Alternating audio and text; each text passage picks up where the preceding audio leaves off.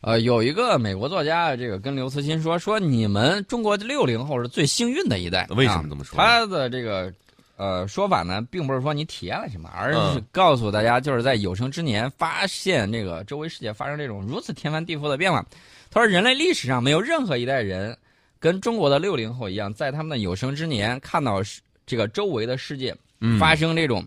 真的是沧海桑田般的这种变化，呃，刘慈欣呢很认同他这句话，因为刘慈欣说他的童年的世界和现在完全是两个世界啊。对于一个科幻小说来讲，真的是很幸运，因为我们浓缩了人类这个几百年的工业史，我们这个用了这个七十年的时间。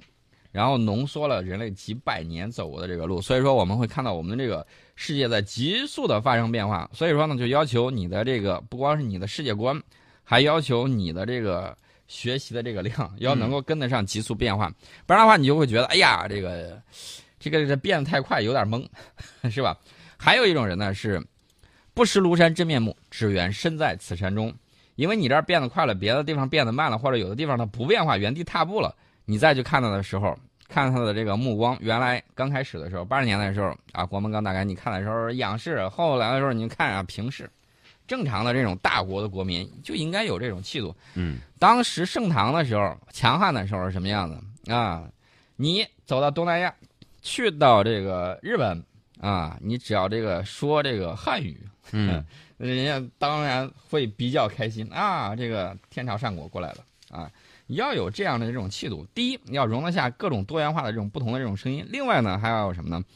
就是天下兴亡，匹夫有责，舍我其谁的这种气象在里面，要有这种胸怀，要努力去做好自己身边的这种事情。所以说呢，我们不讲那么多大话，就是做好自己手头的这种工作，而且呢，努力发展自己的这种兴趣爱好。呃，你可以既可以宽，也可以博，也可以专啊。所以说呢，大家可以看一下啊，这个世界是非常精彩的。那么有人褒就有人贬，啊，肯定是的呃，因为有很多媒体在酸我们。我们不讲国内的，我们先讲国外的。国外的这个评分，国外有外媒在评论这个《流浪地球》。这个前头几天我看的时候啊，有五家外媒在评啊，韩国媒体酸的很。刚开始的时候特别的酸，那简直酸的一塌糊涂。有的人把那个东西直接截图过来了。这个我先说啊，先说这个评分他们的评分是 IMDB 评分是八点一分这个八点一分什么概念呢？可以入围 IMDB 最知名的 Top 二百五电影榜单。对 IMDB 这个评分，它的机制是很很很严格的。我给大家说一下，《雷神三》《金刚狼三》啊，《V 字仇杀队》《楚门的世界》都是这个分数是而已，就能上八分都是好片了啊！对。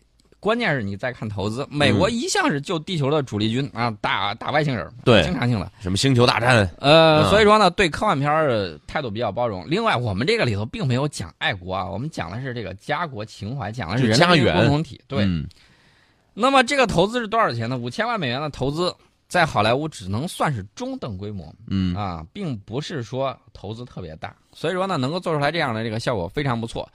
呃，这个美国《纽约时报》的评价是中国在太空探索领域是后来者啊，人人家一下就跟你现实跟你结合到一块儿去了。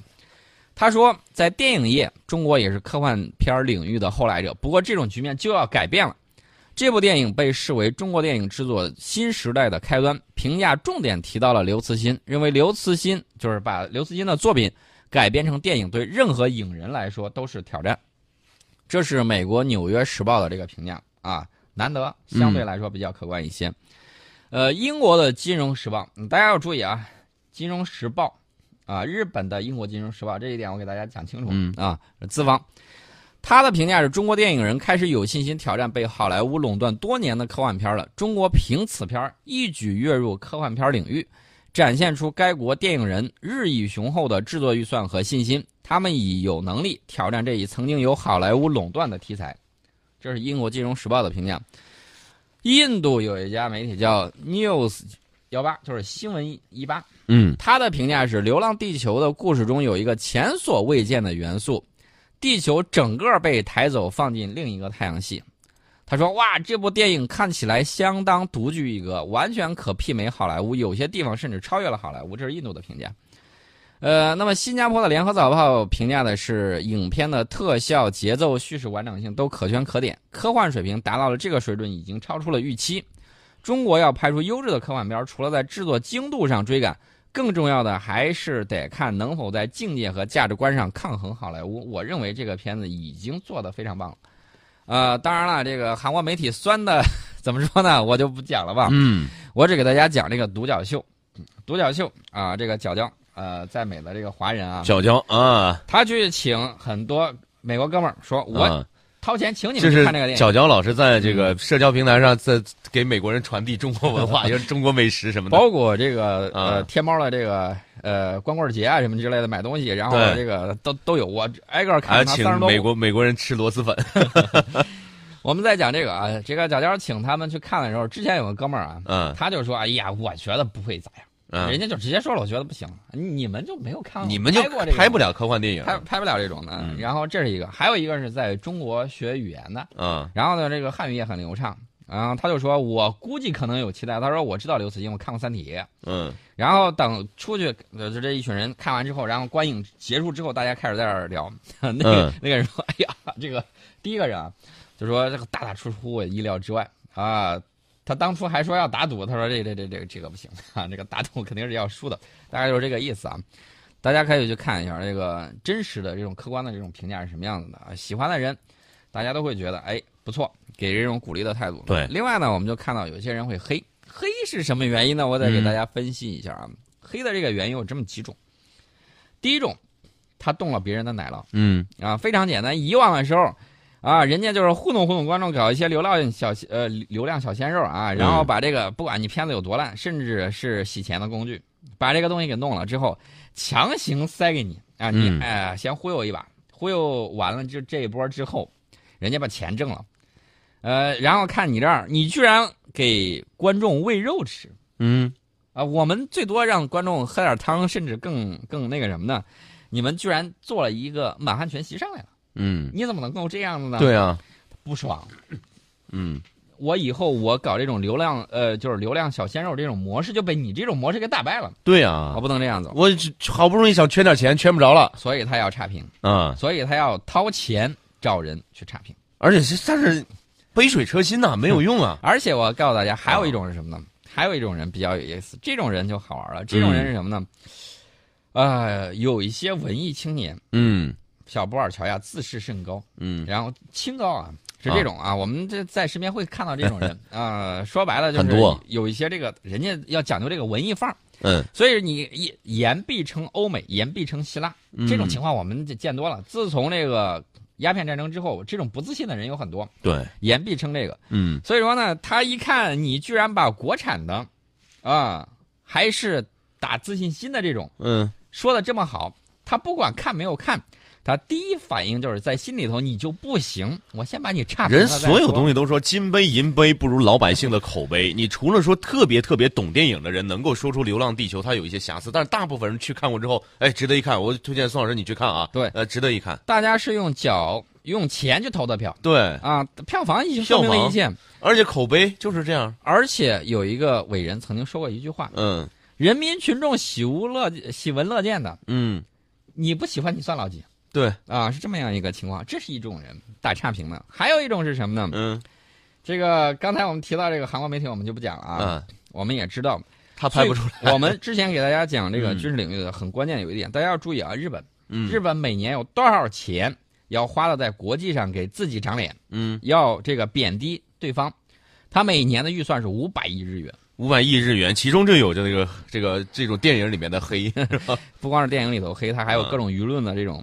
我们也看过，我们曾经给大家讲过这个间谍，间谍的作用，对吧？对。他干什么呢？他会各种去搜集情报。嗯，最高级的你知道叫什么？嗯，叫控制你的这种精神，黑化你的英雄。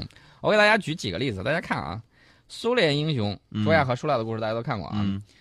当时在苏联解体之前，被抹黑。说他们去偷东西被当地农民扭送给德国。嗯，后来大家再看前一段时间在网上抹黑我们英雄的，嗯，说狼牙山五壮士嗯、啊，说人呃说他们是这个呃拔了农民的萝卜。你看见没有？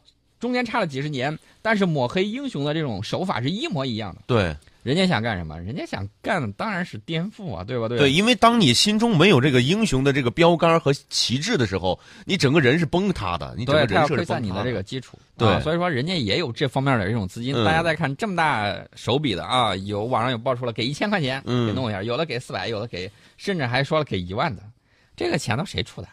这是一个大到底是哪？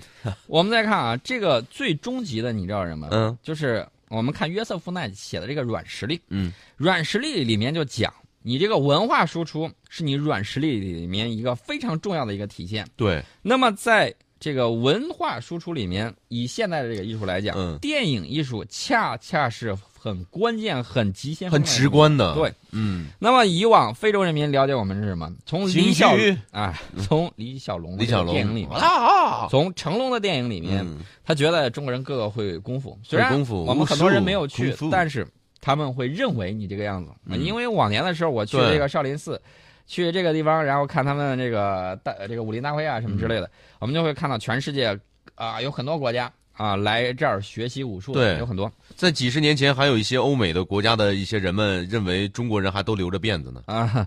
你不光是现在，嗯 你你就前几年我们去荷兰的时候，军舰嗯去那儿这个访问三呃那个几座大山里面的嗯其中一座啊，去了之后，荷兰人问的话就是：“这船你们租的还是买的？”我们嗯自个儿造的。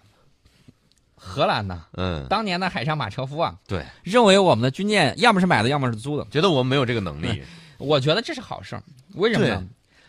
呃，大家要知道这个盲目尊大，嗯，妄自尊闭大。关妄自尊大，嗯，这个闭关锁国，不愿意睁开眼睛看世界，是当年我们沉痛的教训啊。是对，当你他们愿意这个样子，当你有一天意识到我们崛起的时候，那其实已经是差距很大的时候了。我的想法就是，你们接着睡啊，接着睡，千万不要要醒不要醒不要醒，不要去叫醒他们。但是我们也要正视自身发展的一些这个不足和短板，我们最重要的事情是做好自己的事情，对啊，做好自己的这个分内的这种事情。不断的去探索、去去去研究，然后再去补齐短板，各种各样的一些。所以我们给大家讲这个网上这个差评的，还有一些就是，些还有一些从心理学上讲，嗯。你要好评，我非要差评，啊有有这种叛逆，叛逆叛逆，这种这种你没办法，这种青春期没过完的孩子们，还有一些是什么呢？还有一些人是这样的情况，就是我就看了我没看懂，我也差评。谁让你之前把我预期拔那么高呢？嗯。啊，这种我们也能接受。还有一些是合理的，但我觉得这个东西稍微有点就是天体物理的这个基础，稍微基础一点的知识。大家要注意，我们还需要提高这个高等教育的这种普及面啊啊，这是一方面。另外还有一种，你知道是什么情况？嗯还有一种情况是，啊，就是怎么说呢？就是提出合理化建议。嗯，所以说呢，我给你一个我认为比较客观的这个评分，这个我们也能接受。对，我们接受善意的批评啊。另外呢，我一直就认为这个海纳百川，有容乃大。是啊，一部好的作品要经得起这个批评跟建议。嗯，所以说呢，就在这一正一反之中，大家注意到一点没有？那群黑子们嗯越黑。很多人反而是要去看一看，你到底黑这个电影，这电影到底有多差？我要去看一看。是就是看之后还很震撼，就是为什么说的不一样？你看，一般票房特别好的会有两种，就是一个是口碑特别好的，一个是口碑特别不好的。所有人都说烂的，那很多人就想，哎，这一个片子能烂到什么程度？啊，而且是一种恶意抹黑。对，所以说呢，就在你们黑他的时候，啊，反而促进了票房的增长。是你你们不自觉的也做出了一些贡献。这个谢谢你们。谢谢你们啊。但我们话也说回来，就是一个不好的电影，其实其实不光是通过票房来检验，它应该通过时间来检验，就是历久弥新。你无论什么时候翻出来这部电影看，你都能看到新的故事和新的元素。关键是这个东西嗯放前的几十年我们去拍出来，绝对没有人信。但是我们放到现在拍，肯定有人信。是啊。为什么呢？我们待会儿有时间的时候会给大家讲中国的太空开发是如何的气势如虹。然后，呃，好的，欢迎回到我们的节目当中啊，我们用最后一点的时间继续跟大家讲一讲刚才给大家说的这个中国太空开发。俄罗斯的一家媒体呢，嗯这个二月一号的时候刊登了一篇题为《当俄罗斯谈论三十年后的太空目标时，中国人已经完成了》的文章。嗯啊，但是呢，我要提醒大家啊，千万不要骄傲，不要被别人捧杀。嗯这个是很那个什么的。你在不断从胜利走向胜利的时候，你要提防着你从自信变成自大，这一点我们要提醒大家。那么这个作者是米哈伊尔·莫罗佐夫。这个文章就是说，二零一八年中国完成了三十九次航天发射，再度超越所有对手，从中国航天进展中不难窥见，谁很快便将值全球太空开发之牛二。嗯这个文章主要内容啊，简单给大家说一下啊，就是说，在俄罗斯国家航天公司不断昭告全球，它将在二三十年后以何种成就震惊寰宇的同时，中国国家航天局并未大肆渲染，而通过例行的通信卫星发射，给二零一八年画上了句号。大家要注意，俄罗斯写这篇文章的什么目的？也就是说，你看见没？你自己在那儿不是吹牛啊，嗯老是画愿景，人家已经实现了很多东西了。对，但是我们要注意，我们跟俄罗斯、跟美国太空技术方面是有差距的，这个是一定是有，因为我们起步是比较晚的。呃，另外呢，这个成功的月球科考堪称中国航天工业近来取得的最重大的成就之一，这也令我们从追赶者一跃成为太空开发的领军者之一。同样呢，呃，这个俄罗斯的媒体说，我们不妨用俄罗斯有些天方夜谭的月球计划来加以比较，重型火箭的研发、改造联盟号飞船用于探月等。他说，我们当然期待着莫斯科的雄心能够成为现实，然而我们未必能够追上不久前还是徒弟的中国的脚步。这句话的时候，我倒想起了一个事儿：奥运会上啊，奥运会上大家还记得不记得我们那个击剑比赛？嗯，那个击剑比赛，大家知道，有些裁判比较比较偏心眼儿，对对对啊，我们很完美，嗯然后呢得了亚军，但是呢冠军也过来跟你握手，原因很简单，嗯 他自己心里头打服了。啊。嗯，那么这个俄罗斯你知道是什么意思？俄罗斯说，当初中国人哪会玩击剑呢？对，我教他的是。啊，这个所以说这个中国人哪会玩航天呀？呃，俄罗斯呢，他有这样的这种想法，哎，嗯但是我要告诉大家，这个航天还得说钱学森，我们集中的中俄两国，呃，不是、嗯美俄两国优秀的这种东西啊，这个然后自成一派。嗯呃，说到这儿的时候呢，我们就要说一下他说的这个人家的这种忧患意识，有大国都有这种强烈的忧患意识，怕我们被赶超。不要被他们这个话一两句话，他其实是为了激励自己，嗯不要他捧了咱们两句，咱们就飘飘欲仙，不要这个样子。那么，所以大家要注意，下一阶段我们二零二零年是按照我们的探月安排，将实现这个呃，就二零二零年代啊，嗯要实现未来的这种航天员的这种月球登陆。呃，他说可以笃定的是，并非异想天开，因为长征九号重型运载火箭的研发正在紧锣密鼓的开展啊，嗯其他相关设备的打造以及航天员的培训也在稳步推进当中。在二零五零年之前启动包括嗯火星在内的这种遥远行星的飞行之旅。呃，除此之外，我们还打算发射飞往银河系之外的特殊深空探测器等等一系列的。嗯，那么太空之中还会有什么？明天我们给大家讲一个在太空中啊厕所出故障的问题。